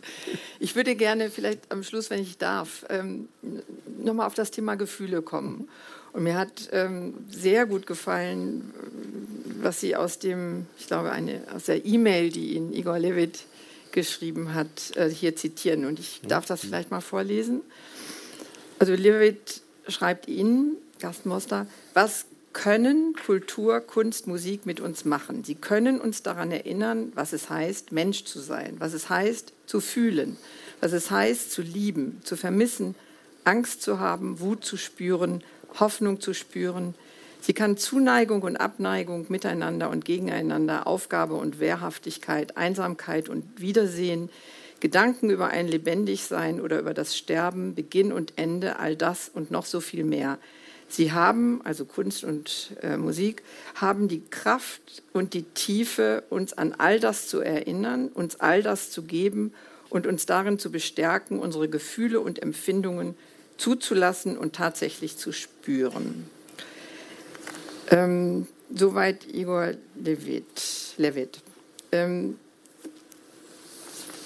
auf der Suche nach diesen Gefühlen in Ihrem Text bin ich nicht so ganz fündig geworden. Also gut, man kann sagen, Solidarität ist natürlich ein, ein also besteht oder ruht auf aus dem Gefühl, füreinander da zu sein und füreinander zu haften und einander zu helfen. Aber ähm, die wichtigsten, die wichtigeren Begriffe schienen mir einerseits das zu sein, was im Titel ist. Ich weiß nicht, ob Sie es selber äh, ob Sie den Titel selber formuliert haben, aber ich gehe mal davon aus, Zuversicht. Und zwar Zuversicht und nicht Vertrauen. Also in Ihrem Buch, glaube ich, habe ich dankenswerterweise sehr wenig über Vertrauen geredet, äh, gelesen. Trotz Gesine Schwan, aber. ja, ja, ja, ja. Aber das ist ja wirklich sozusagen, jeder, jeder redet davon. Und Sie, Sie reden übrigens zusammen mit Angela Merkel, die das auch mal als ähm, Wahlkampf-Slogan äh, benutzt hat. Äh, von Zuversicht. Und das an, der andere Begriff, der nicht unbedingt ein Gefühlsbegriff ist, aber schon ähm, sagen, emotional sehr stark aufgeladen ist, ist der Begriff des Respektes. Und da gehen Sie auf Olaf Scholz und seine Wahlwerbung beim letzten Bundestagswahlkampf ein. Beim Respekt ähm, muss ich mich immer daran erinnern, dass ich mal in meiner Zeit in Yale einen Vortrag von Elie Wiesel gehört habe, äh, der sehr stark dafür plädiert hat, den Begriff der Toleranz nun endgültig ad acta zu legen. Aus dem Grund, weil er meinte, Toleranz hat immer so was von oben herab, so ähnlich wie Mitleid. Ja? Also man ist tolerant. So, ich bin tolerant. Ich kann mir leisten, tolerant zu bleiben. Guckt mal, wie toll ich bin. Ja? Äh, also es ist immer, es ist immer so etwas, etwas von oben herab auf die anderen, mit denen, die man irgendwie toleriert, die man irgendwie duldet ähm, ges gesprochen. Und er hat dagegen diesen Begriff des Respektes gesetzt als einen, der eben, heute will man sagen, auf Augenhöhe funktioniert, der, so wie Sie es auch beschreiben, äh, daraus besteht, dem, den, dem anderen Raum zu geben, dem anderen zuzuhören, den anderen ernst zu nehmen, ihn überhaupt wahrzunehmen, ihn ernst zu nehmen und sich mit ihm auseinanderzusetzen. Ähm, ich habe bei dem Respektbegriff dann doch die Frage, gibt es Grenzen des Respektes? Muss ich, müssen Sie als SPD-Politiker alles und jedes respektieren? Wollen Sie jeden Menschen respektieren, als auch im politischen Diskurs, im politischen Kampf auch? Oder gibt es Grenzen, die Sie da ziehen würden? Und bei dem Zuversichtsbegriff, ja, da würde mich schon interessieren, warum Sie diesen, den Begriff so stark machen, anstatt den von Politikern ansonsten immer so beliebten des Vertrauens? Puh, große Fragen. Also erstmal tatsächlich ist kein Buch über Emotionen im engeren Sinne. Mhm. Insofern, das ähm, wäre nochmal anders gekommen. Damit habe ich mich früher mal auseinandergesetzt. Ich komme ja, wir haben ja gehört, diskursiver Journalismus. Insofern habe ich meine Promotionsschrift war eine Übersetzung oder ein Versuch, der Rekonstruktion journalistischen Handelns in, sagen, mit den Mitteln der Theorie des kommunikativen Handelns in einem sozusagen deliberativen Öffentlichkeitsmodell. Und ich habe irgendwann mal einen Aufsatz versucht, in dem ich versucht habe, die Emotionen in dieses Modell hineinzubringen. Das ist, glaube ich, grandios gescheitert, auch wenn mir das damals nicht so klar war. Aber das ist, sagen schon vergleichsweise schwierig, wenn man aus dieser Gedankenwelt kommt, über Respekt oder Anerkennung, wie es dann ja damals von Habermas anknüpfend an Taylor heißt, mhm. äh, sozusagen hinauszudenken. Tatsächlich ist der Respektbegriff mir auch sympathischer als der Toleranzbegriff. Ich zitiere Stichwort Songs an einer Stelle ein sozusagen Lied, mit dem ein niederländischer Liedermacher in Deutschland mal einen Hit hat. Heute ist das nur noch im Karneval im Rheinland sozusagen ein Hit, der jetzt, glaube ich, von den, ich weiß nicht, ob die Blackfoes oder die Höhner sind, noch singen. Der heißt, morgen sind wir tolerant, wir finden selbst die größten Idioten interessant, wir geben jedem Arsch die Hand. So, das war eines der Entschuldigen Sie die harte Wortwahl, aber so heißt es in dem Song nun mal. Das war eines der Lieblingslieder meines Vaters, äh, mit dem er uns immer traktierte, wenn er der Meinung war, wir sind, seien jetzt zu verständnisvoll in der Welt unterwegs, um uns eben auf die Möglichkeit, dass es da vielleicht auch Grenzen dieses Gönnens gibt, aufmerksam zu machen. Und das finde ich ist bei, bei Anerkennung oder Respekt natürlich auch so. Ich muss nicht alles anerkennen. Worum es da geht, oder sagen im politischen Raum geht, um da mal anzufangen, ist, hat, hat was zu tun mit dem, was wir vorhin über die Arbeit diskutiert haben, dass wir schon eine Gesellschaft sind, in der wir ja davon ausgehen, dass eigentlich oder in vielen Erzählungen, die wir so im Alltag und politisch haben, spätestens seit den 70er Jahren und diesem Versprechen Aufstieg durch Bildung, irgendwie so dahinter steht, du musst ja mehr aus deinem Leben machen. Also jemand, der Taxi fährt oder im Nagelstudio arbeitet und irgendwie sich aber aufopferungsvoll um sozusagen sein nahes Umfeld kümmert, lebt und sagt, das ist das, was ich machen will, das ist auch okay so, verdient aus meiner Sicht den gleichen Respekt wie ein Senator der Freien Hansestadt Hamburg. Das, das steckt eher hinter der Frage, was ist harte Arbeit und was ist nicht harte Arbeit. Faktisch ist es aber häufig so, dass das natürlich nicht der Fall ist. Sondern dass wir fragen, wie kannst du denn damit zufrieden sein? Was willst du denn doch aus deinem Leben machen, wie nur Friseur? So, um es jetzt mal, ne? also da muss doch noch mehr drin sein. Und ich glaube, da haben wir so eine, so eine Entwertung von Lebenslagen von Menschen, die durchaus das Gefühl haben, dass sie sich ordentlich um sich selber und um ihre Familie und um ihre Lieben kümmern, das auch gemeinsam tun. Das ist ja nicht mehr der Alleinverdienerhaushalt, sondern das sind dann beide Eltern, die sich strecken, die noch versuchen, nebenbei vielleicht in der Stadt, die jetzt nicht so eine Kinderbetreuung wie Hamburg hat, sondern wo es irgendwie wie in Westdeutschland, wie im Ruhrgebiet auch heißt, dass ich einmal durch die Stadt fahren muss, um irgendwie einen Kitaplatz von vier Stunden zu finden, der dann auch noch viel Geld kostet, die das alles machen, irgendwie klarkommen aber irgendwie das Gefühl haben, dass die Gesellschaft ihnen sagt, nee, eigentlich reicht das nicht, was du da machst. Also bis hin zu so Momenten, wo, um es mal böse zu formulieren, urbane Mittelschichten in Kitas kommen und den dort arbeitenden Erzieherinnen sagen, dass sie es aber eigentlich völlig ungebührlich finden, dass das nur dual ausgebildete sozusagen Menschen sind und nicht Leute, die eine akademische Hochschulbildung haben, angesichts unseres Wissens darüber, wie wichtig frühkindliche Bildung heutzutage ist. Natürlich ist das wichtig, aber wenn ich das sage und fordere und sage sozusagen, da müssen Menschen arbeiten, die eine Hochschulbildung haben, hat das zumindest faktisch, selbst wenn die Forderung richtig sein kann, weil ich sagen kann, ich brauche die Qualifikation da, heißt das aber für jeden, der da seit 20, 30, 40 Jahren arbeitet und zwar mit einer anderen Ausbildung arbeitet, ich bin eigentlich nicht mehr gut genug. So, und das sind so diese mangelnden Respektsmomente in unserer Gesellschaft, die gar nicht nur was damit zu tun haben, dass ich jetzt sozusagen mich für oder gegen etwas entscheide, sondern einfach, weil wir so eine bestimmte Story und ein bestimmtes Bild von was ist wertig und was ist nicht wertig leben, wo wir so en passant permanent Menschen entmutigen. Oder Franz Walter hat mal sagen, zu dieser Frage Aufstieg, Versprechen, Aufstieg durch Bildung so schön gesagt, das war ein total plausibles Versprechen in einer Zeit, in der ich immer noch sagen konnte, das Schulsystem, das Bildungssystem ist so undurchlässig, dass wenn ich es nicht schaffe, tatsächlich das System schuld ist beim Aufstieg durch Bildung. Deswegen kann ich für ihn kämpfen. Ich muss die Umstände verändern, die Verhältnisse verändern. Faktisch leben wir in Hamburg in einer Stadt, in der jede Schule sozusagen nach der vierten Klasse zum Abitur führt. Also das, was ich noch erlebt habe, sozusagen, du wurdest nach der vierten Klasse aufgeteilt und es wurde geguckt, wer ist quasi manuelle Arbeit, Hauptschule, wer ist sozusagen einfache Arbeit, aber im Büro, Realschule und wer hat eine Chance, mal eine Uni von innen zu sehen, Gymnasium. So, und dann gab es die Gesamtschulen, hochgradig kritisch. Ich weiß noch, mein Gymnasium, auf das ich gekommen bin, was aber irgendwie den rein pragmatischen Grund hat, dass das mit dem Bus am nächsten zu erreichende war, ist gerade in dem Jahr von sozusagen des Hälfte des Kollegiums aufgestockt worden, weil das Kollegium einer nahegelegenen vom Gymnasium in ein, von einem Schulzentrum, das in eine Gesamtschule umgewandelt wurde. Das ist die Hälfte der Gymnasiallehrer damals dann wutentbrannt, haben sie sich wegbeworben und sind dann irgendwie, weil Teile der, sozusagen der Schüler es auch nicht wollten, rein verpflanzt worden, dieses Gymnasium. Und wir landeten auf einmal in diesen Kulturkämpfen und hatten auf einmal diese gesamten überzeugten Gymnasiallehrer da rumsitzen. Das war sehr anstrengend. Ähm, so, also insofern, sagen, diese Veränderung haben wir ja nicht mehr. Und wenn heute jemand den Aufstieg durch Bildung nicht schafft, ist es zumindest immer plausibler, ihm vorzuhalten oder ihr vorzuhalten, dass es ja an einem selber liegt und nicht mehr an den Umständen. Das heißt, das Versprechen Aufstieg durch Bildung ist beim Nicht-Erreichen des Aufstiegs durch Bildung auf einmal eine Aussage über die eigenen Kompetenzen oder nicht und nicht mehr über die Frage, sozusagen hindern mich Verhältnisse daran, etwas zu werden oder nicht. Das stimmt nicht, wenn ich tiefer reingucke, wenn ich mir angucke, was sind eigentlich die sozialen Umstände, die in den Familien, in denen diese Kids meistens leben, dazu führen, dass sie es nicht schaffen. Aber dass die systemischen Strukturen das noch verhindern würden, ist viel weniger der Fall führt dazu, dass das, dass das Versprechen vom Aufstieg durch Bildung von nicht wenigen, ich habe irgendwann mal eine spannende Studie zugelesen, das ist 15 Jahre her sein, sozusagen in der Altersgruppe 15, 16, 17 als Bedrohung und nicht als Verheißung empfunden wird. So, und ich finde, damit muss man umgehen. Das heißt, wie respektiere ich auch Menschen, die sagen, ich bin auch mit was anderem zufrieden als das, was so die vermeintliche Norm von Gesellschaft ist. Und darauf bezog sich dieses politische Respekt oder eben, da gab es auch eine Menge Diskussionen mit den Vertreterinnen und Vertretern sozusagen der Parteiintelligenz hier vorneweg, ob es nicht eigentlich Anerkennung heißen müsste, ob das nicht der soziologisch korrektere Begriff wäre.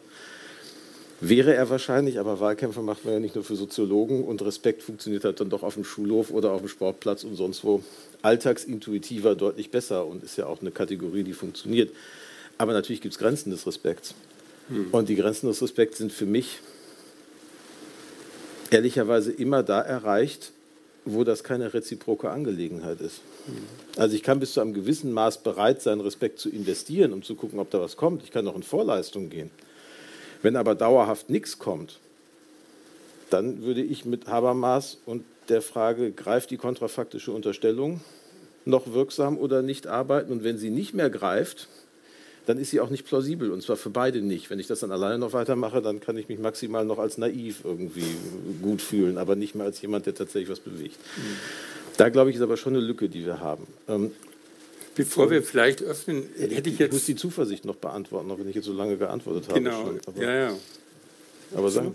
Aber ich komme auf Zuversicht zu sprechen. Ja. Also bevor wir öffnen und auf Fragen im Publikum zu sprechen kommen, will ich tatsächlich nochmal auf Zuversicht eingehen und auf den Begriff der Erzählung. Und ich versuche das aber über einen Umweg zu machen. Mhm. Äh, also man täte dem Buch ja total unrecht, wenn man sagen würde, hier sind nur amerikanische oder angloamerikanische Lieder verarbeitet worden. Tatsächlich schöpft der Autor Broster ja aus einer, finde ich, bewundernswerten, äh, ja, bewundernswert großen äh, Form von allen möglichen Liedern, auch von Romanen ist natürlich die Rede, von Geschichten, wie auch immer, und die sind durchaus international. Mhm. Was mich an dem Buch selber allerdings sozusagen an einem bestimmten Punkt fragen hat lassen, ist folgendes. Der Autor Broster war, wenn ich mich recht erinnere, Austauschschüler in Texas. Und an manchen Stellen schien es mir so, dass er unheimlich stark auch amerikanisch geprägt ist. Und zwar, dass er möglicherweise sehr stark glaubt an das, was die Amerikaner Zivilreligion oder Civil Religion nennen. Und ich würde Folgendes sagen. Also ich finde die, die, die Beispiele, die Sie bringen, also beispielsweise, wenn Sie sagen, also die Rede von Martin Luther King äh, vom Traum, den wir haben, oder die Rede von Kennedy, die sozusagen auch quasi Nation mitreißt, war etwas, was sozusagen unmittelbar einleuchtend war, war sozusagen plausibel, konnte verspürt werden und war möglicherweise sozusagen in einer bestimmten Zeit der 60er Jahre eigentlich quasi etwas, wo man Leute mitnehmen konnte. Und insofern sozusagen zentral für ein Verständnis von amerikanischer Zivilreligion. Die Frage, die sich aber jetzt mir aufdrängt, ist, ist es sozusagen ist die Suche nach einer nationsweiten großen Erzählung oder einer Erzählung, die eine große Bewegung noch vorantreibt? Ist es was, was man tatsächlich heute noch erreichen kann? Erstens. Zweitens, ist es nicht ein Problem nur der SPD? Wahrscheinlich nicht, sondern wahrscheinlich sozusagen weltweites vielleicht sogar Problem. Und glaubt man wirklich, dass man sozusagen noch diese großen Erzählungen finden kann, die tatsächlich auch mitreißen? Und Sie haben ja auch wunderbare Stellen in dem Buch, also wo die Kunst die Leute mitreißt. Leonard Cohens Konzert, ich habe vergessen, wo das war, ist, glaube ich, sehr auf der Waldbühne, genau, ist sozusagen sehr mitfühlend geschrieben und sozusagen, wo die Transzendenz irgendwie auch tatsächlich zum, zum Ausdruck kommt. Aber kann man sich in der heutigen Zeit und jetzt nicht nur in der Bundesrepublik und nicht bezogen auf die SPD tatsächlich solche Erzählungen noch vorstellen, die tatsächlich Leute mitreißen, dass politisch was verändert wird? Oder, das ist ja der Verdacht vielleicht, wenn ich dich interpretiere von, von Ute Frevert, die Lebenswelt ist mittlerweile so zersplittert, da hat halt jede Generation oder vielleicht auch jede Schicht ihre eigenen kleinen Erzählungen aber zu einer großen Erzählung wird es möglicherweise nicht mehr zusammenpassen. Wie würden Sie denn darauf reagieren?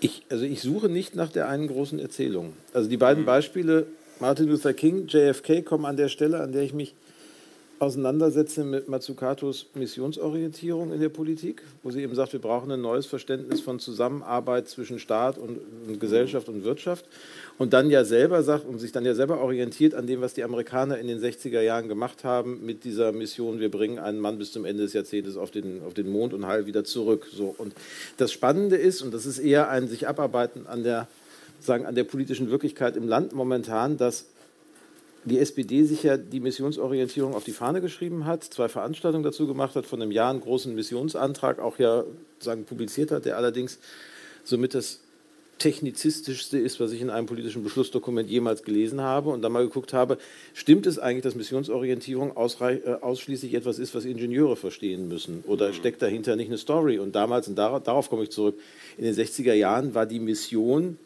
eine erzählerische Mission. Also natürlich steckten da harte Ressourcenentscheidungen hinter, aber sie waren mit einer Perspektive verbunden, die jemand formuliert hat und die er auch formulieren konnte und erzählen konnte. Und wenn ich das nicht heute schaffe, übersetzt auf die heutige Zeit, dann werde ich mit einem rein technischen Verständnis von Missionsorientierung ziemlich sicher scheitern. Deswegen habe ich die genannt. Ich glaube nicht, dass man heute noch so sprechen kann wie John F. Kennedy. Also diesen vor kurzem nochmal den Film gesehen, 13 Days, über die. Kuba-Krise, wo ja zum Schluss in den Abspann, ich weiß nicht, wer den Film noch auf dem Blick hat, sozusagen die Rede von JFK über den Weltfrieden seiner Zeit, also allein die Vorstellung, ein Politiker, der einen Staat lenkt, hält eine Rede über den Weltfrieden und da gibt es ja diesen Satz, dass alle Probleme menschengemacht sind und wenn sie menschengemacht sind, dann sind sie auch durch Menschen lösbar.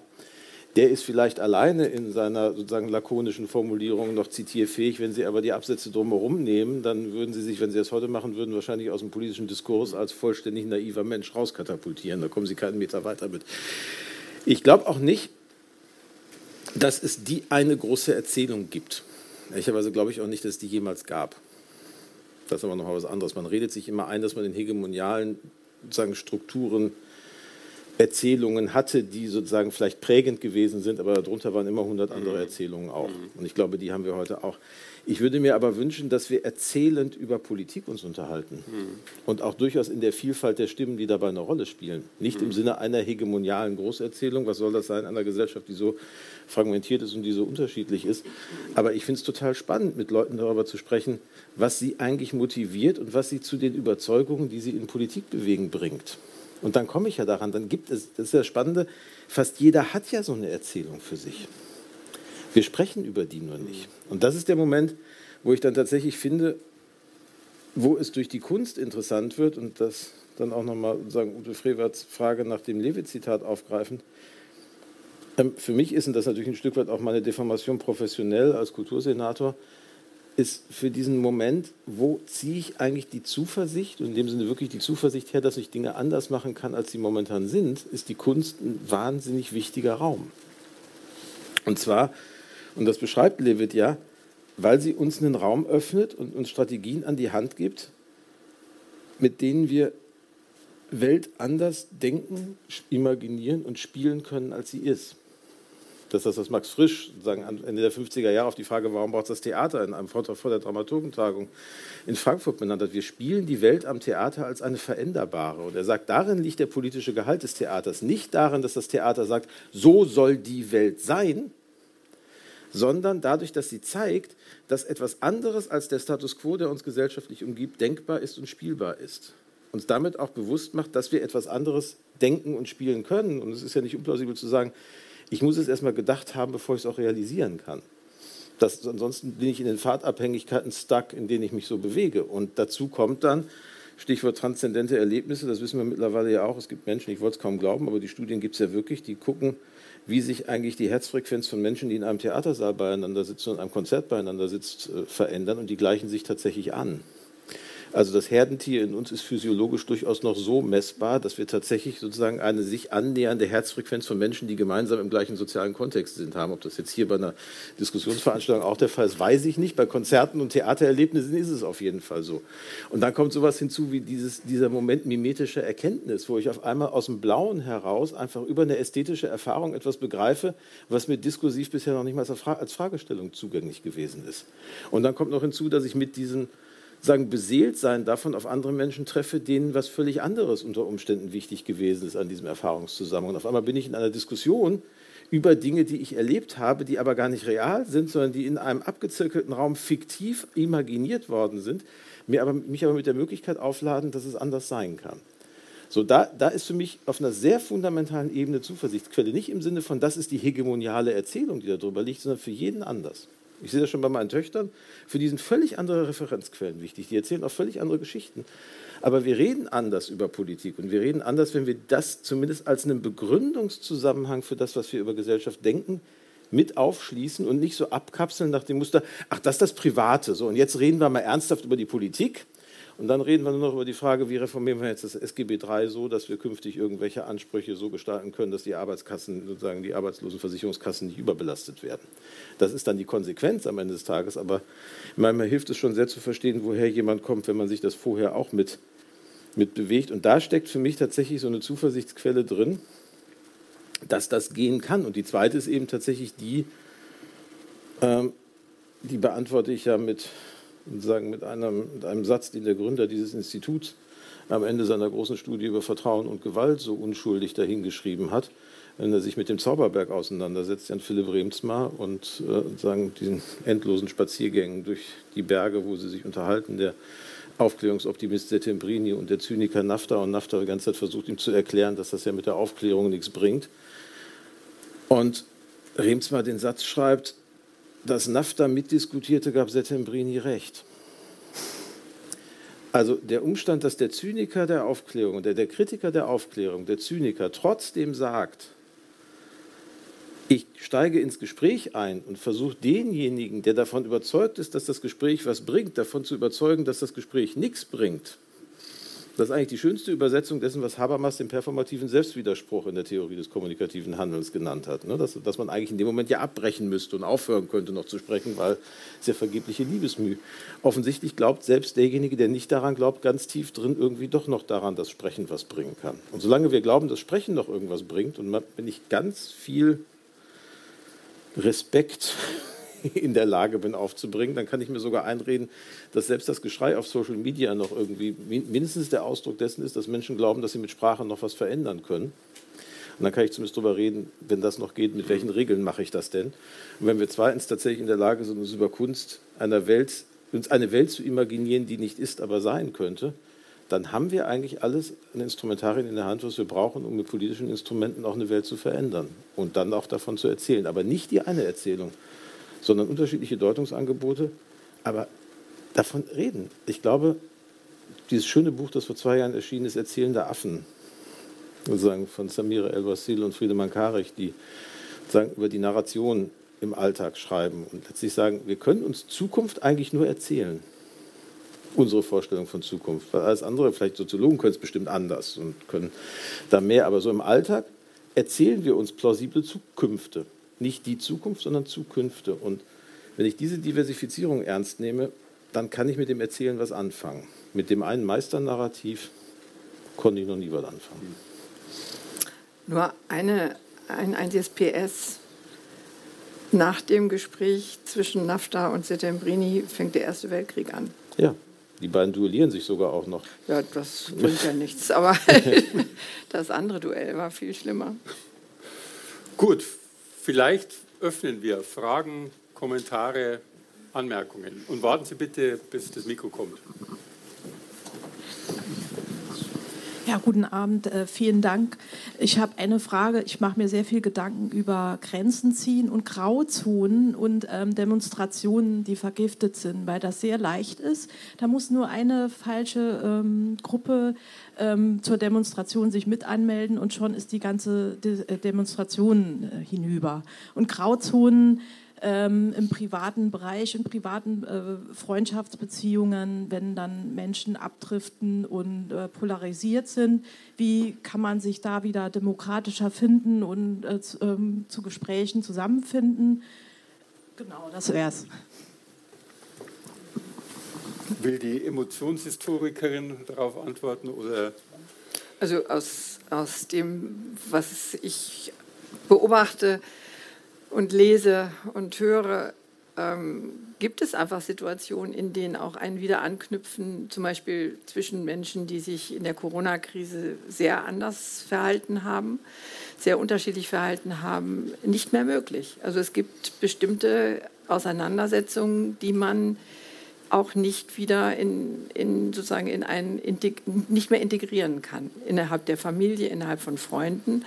Und vielleicht ist das ja auch, zeigt das ja auch, dass bestimmte Debatten so wichtig sind und auch so sozusagen spitz auf Knopf sind, wo dann auch Dinge herauskommen, die man so im normalen Alltag eher unter den Teppich kehren kann oder sagen kann, ah, darüber reden wir jetzt heute nicht, dass in so einer existenziellen Situation Themen äh, und Positionen formuliert werden, die dann eben auch nicht mehr vereinbar sind. Und auch das gehört zum Leben. Könnte das die Kunst machen? Also die Kunst, Kunst kann alles. Ja, theoretisch, aber also natürlich kann die Kunst Dinge im Ungefähren lassen oder Dinge mehr schillern lassen, als das vielleicht andere gesellschaftliche Zusammenhänge können. Und ich beobachte schon ein bisschen mit Sorge, also ich teile das, dass es Bereiche gibt, wo ich, ich habe das auch im persönlichen Bekanntenkreis erlebt, wo es Momente gibt, wo ein Anknüpfen nicht mehr möglich ist und das auch irgendwie nichts mehr bringt. Gleichwohl haben wir schon eine Situation, finde ich, in der Öffentlichkeit momentan, in der wir manchmal und für meinen Geschmack auch manchmal zu häufig das Äußern des vermeintlich Richtigen zur Zutrittsbedingung des Gesprächs machen und dem öffentlichen Gespräch nicht mehr zutrauen, selber ein Zusammenhang zu sein, in dem wir uns gesellschaftlich auf das, was wir für richtig halten, verständigen. Das kann viele Gründe, das kann auch berechtigte Gründe haben, aber wir merken es schon ganz häufig, dass wir viel öfter darüber reden, ob jemand etwas sagen darf, als darüber, ob das Gesagte wahr, wahrhaftig und richtig ist. Da hat sich schon, also da hat sich was, ich weiß gar nicht, woher das kommt, aber es begegnet mir zunehmend und ich glaube, es hat was damit zu tun, dass die Verhältnisse so unübersichtlich sind, dass wir immer mehr anfangen wollen, quasi Dinge vorab zu sortieren, um sozusagen bestimmte Bereiche auch nicht mehr betreten zu müssen.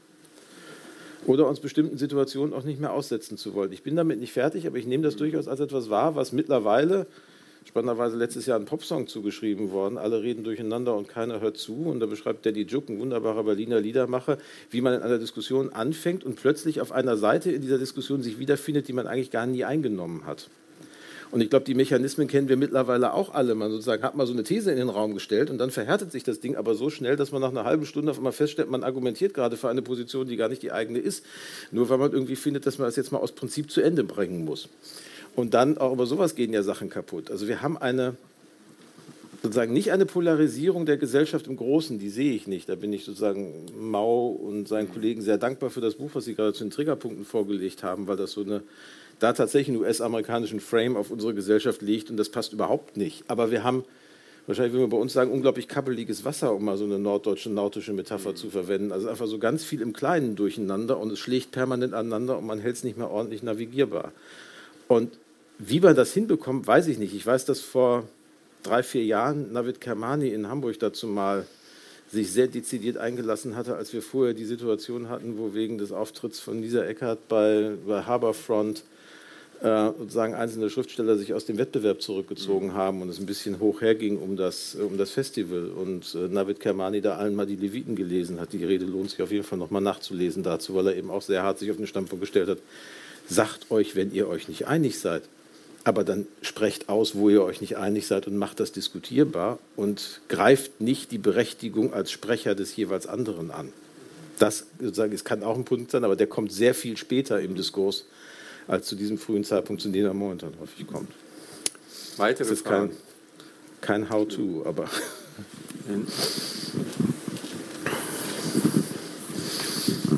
Mich beschäftigt gewissermaßen die andere Seite. Wie kann es sein, dass offenbar Populisten, Rechtsradikale es viel besser verstehen, positive oder jedenfalls emotionale Energien zu mobilisieren, als es der liberalen, aufgeklärten, demokratischen Mitte möglich ist? Wie kann es sein, dass Millionen, zig Millionen Amerikaner einem Kretin, einem unglaublichen Narzissten, dummen Angeber, Lügner, Buffoon nachäffen, MAGA, Make America Great Again. Das glaubt nicht mal der Spatz auf dem Dach. Aber die johlen und glauben, poppen sich die Dinge an die Nase. Und wenn eine Präsidentschaftsmitbewerberin wie Hillary Clinton sagt, das sind Deplorables, die sowas machen, hat sie sich endgültig um die Chance gebracht, gewählt zu werden.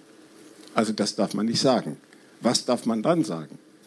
Kann man von den Rechten, kann man von den Populisten irgendetwas lernen vielleicht? Oder sollte man hingucken, was es ist? Wie kann es sein, dass hier in Deutschland jetzt bei der Flut oder bei den Bauern, wenn man Leute interviewt, in den, sieht in den Nachrichten, so viele sagen, es muss alles anders werden. Keiner weiß was, es geht nicht um Inhalte, aber es muss alles anders werden. Und um Himmels Willen, wie kommen die denn darauf, dass das bei Herr Chopalla und bei Frau Weidel gut aufgehoben wäre, dieses okay. alles anders sein? Das ist doch mal eine Frage. Kann man davon irgendwas lernen oder muss man das abtun mit den Konsequenzen, dass man dann auch abgetan ist? Gut, vielen Dank. Würde also mich interessiert auf jeden Fall Ute Frevers Antwort darauf, weil das ist also Das ist mein Mann, mit dem diskutiere so, ich das, das dauernd. Ja, trotzdem, das muss jetzt hier nicht. Interessiert, das wusste ich. Das ist Hintergrundinformation, die ich nicht habe. Dann wäre dann, dann wär ich, gerne mal beim Abend, dann wär ich gerne mal beim Abendessen dabei. Nein, aber ähm, weil, weil, tatsächlich, das, das treibt mich um. Ich habe es ja am Anfang mit dem Simon Stevens sozusagen und dem We Left the Stories to the Bastards. Also ich glaube, das ist schon ähm, die Frage, das sehe ich schon ein bisschen so, es gibt eine deutliche Zurückhaltung der liberaldemokratischen Akteurinnen und Akteure in unserem Land, tatsächlich Politik nicht ausschließlich rational zu erzählen.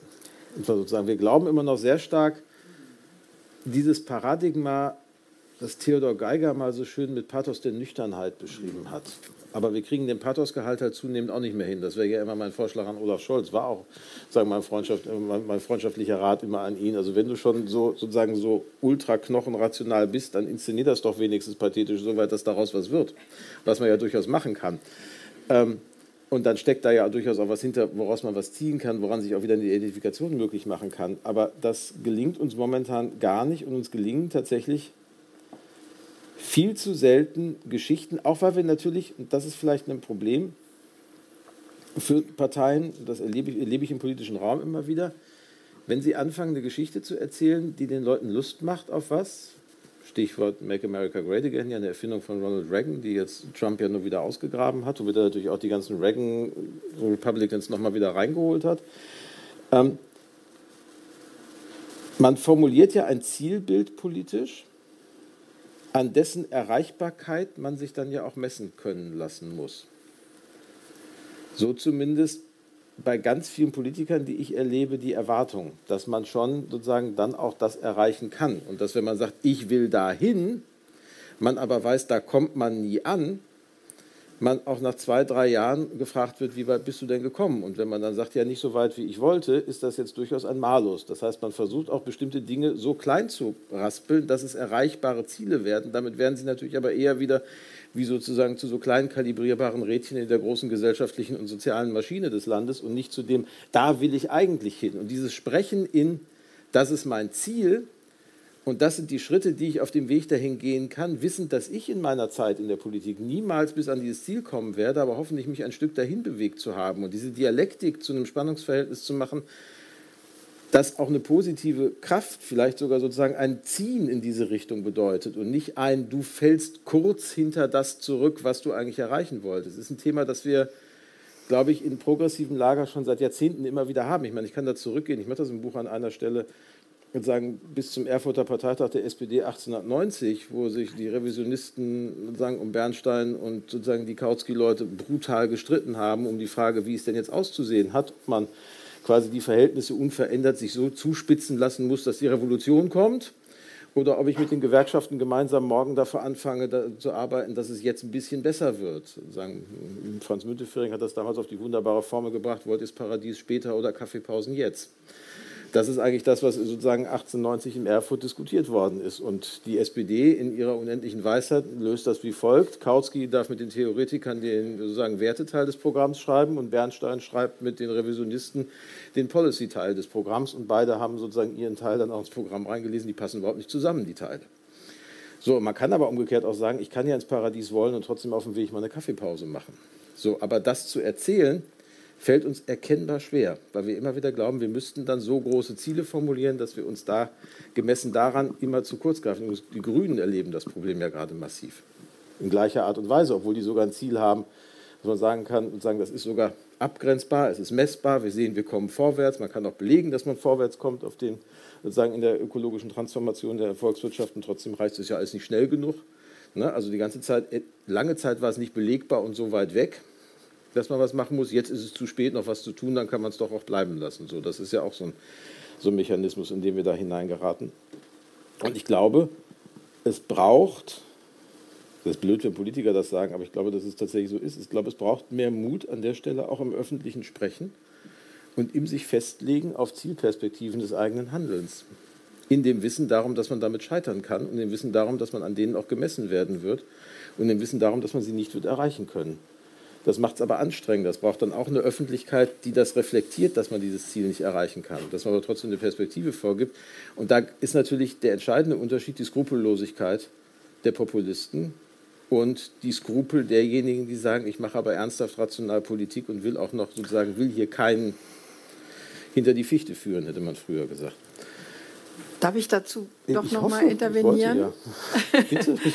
Ähm, mir hat nicht gefallen, Herr Boster, dass Sie hier so auseinanderdividieren. Da gibt es die rationale Politik und da gibt es den emotionalen, die emotionale Manipulation oder ne, also das, was da mit der AfD passiert.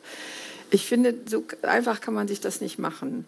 Ähm, ein Mitarbeiter von mir hat mal, äh, das fand ich super klug, hat mal äh, Rationalität als einen emotionalen Stil bezeichnet, der äh, mit dem Pathos der Nüchternheit genau versucht, sozusagen diejenigen, ah, du bist so emotional, meistens sind es Frauen, ja, an die Seite zu drängen und sich damit ein Podest zu bauen.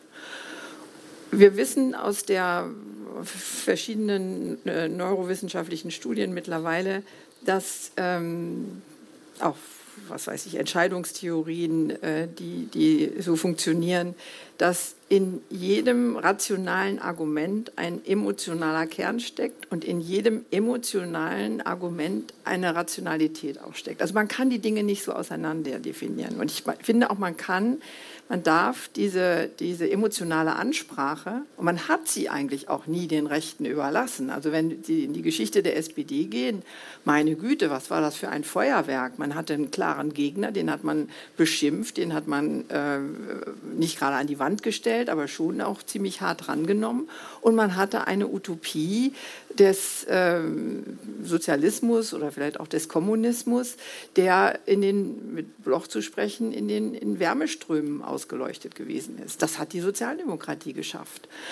Äh, Herr Scholz mit seiner sozusagen super äh, Nüchternheit, ich würde nicht sagen Rationalität, sondern super Nüchternheit, mit, diesem, mit dieser, dieser extremen Zurückgenommenheit, ähm, hat sozusagen seinen Antipoden in, in Robert Habeck gefunden, der zumindest mit seinen Videobotschaften es schafft, die Leute zu begeistern und nicht nur die grünen Wähler zu begeistern. Also das finde ich auch, auch übrigens im, im, äh, nicht, nur im, nicht nur in diesem Land. Also man, man muss schon, man kann auch als Politiker ähm, emotional oder Gefühle sozusagen mobilisieren für einen, was machen Sie auch, Zuversicht, Respekt, äh, ähm, Solidarität, Empathie, äh, you name it. Wir haben eine Menge von, von sehr positiven Gefühlen, Stolz zum Beispiel auch. Ich fand, ich fand das super toll, in Ihrem Buch gab es mal so eine, eine, eine ähm, Passage, da sagten Sie, ja, eigentlich ist das doch toll, dass, wir können doch stolz drauf sein, dass die Leute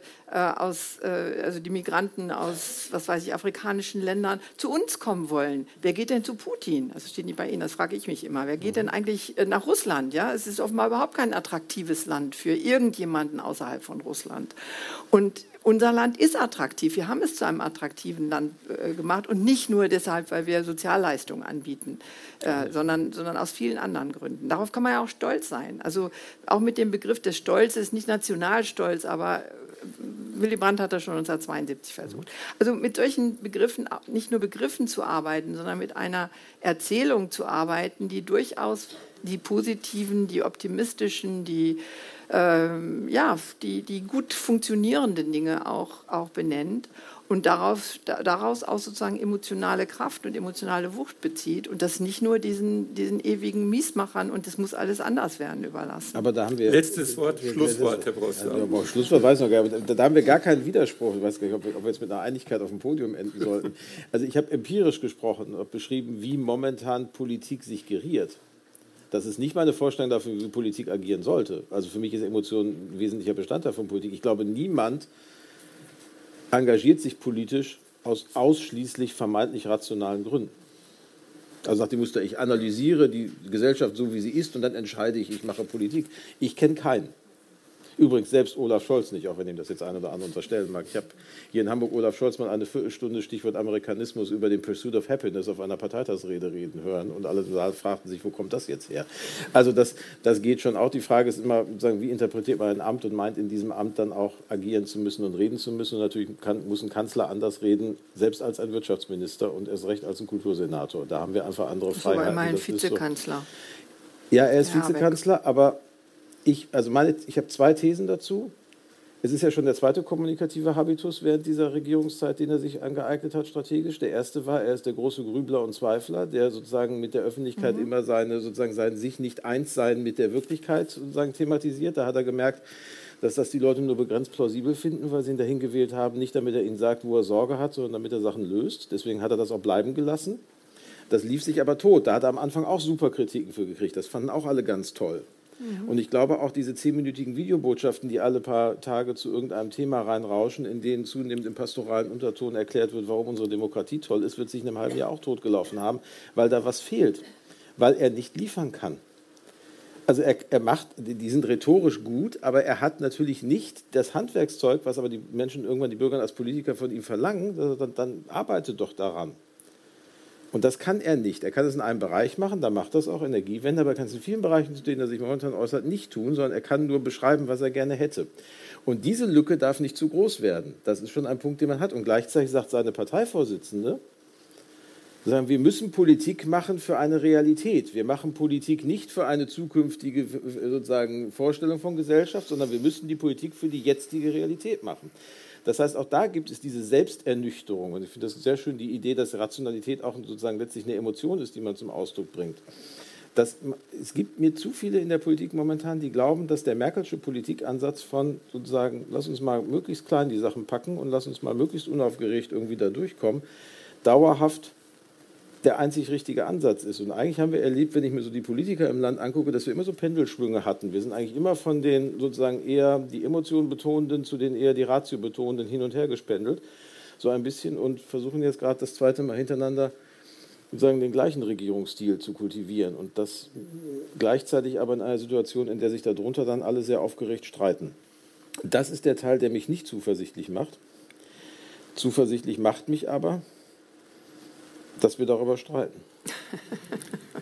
weil, das, na, weil das ja zeigt, dass wir sagen, in der Lage sind, eine Unzufriedenheit mit einem Status quo zu artikulieren. Das ist häufig der erste Schritt, wenn man dann nicht sagen, zynisch dabei hängen bleibt, sich auch Gedanken zu machen, wie geht es denn besser und gemeinsam auf die Suche nach diesem Besseren zu gehen. Und wir leben immer noch in einer Gesellschaft, die uns alle Optionen gibt, nach diesem Besseren zu suchen. Und das wäre für mich dann auch immer die Antwort gegenüber den anderen diesen Bauern, die da jetzt auf die Straßen gegangen sind und die irgendwie ja durchaus in Verbindung mit so Verbänden wie Landschaft, Verbindung und sozusagen anderen recht merkwürdigen Organisationsströmungen mit deutlich sozusagen das, was man früher Vorfeld der neuen Rechten genannt hätte, sozusagen in Kontakt stehen, müssen ja auch wissen, dass sie das, was sie momentan machen, in der Gesellschaftsform, die der eine oder der andere, der sich da lautstark äußert, anstrebt, nicht mehr machen dürften. Und das ist vielleicht auch etwas, was man sich vielleicht ab und zu mal wieder ins Gedächtnis rufen muss, dass dieser sozusagen autoritäre Libertar, dieses autoritär-libertäre, was wir da haben an vielen Stellen, man wird doch wohl noch mal sagen dürfen und es muss doch mal selber die Bedingungen, das zu leben, abschafft. Ich hoffe, das merken die rechtzeitig. Das ist doch jetzt ein schönes Schlusswort. es ist auch schon deutlich nach neun. Ich möchte mich ganz herzlich bei Ihnen bedanken, dass Sie so zahlreich erschienen sind. Ganz herzlichen Dank, Ute Frevert. Herzlichen Dank, Carsten Broster, für diese tolle Diskussion.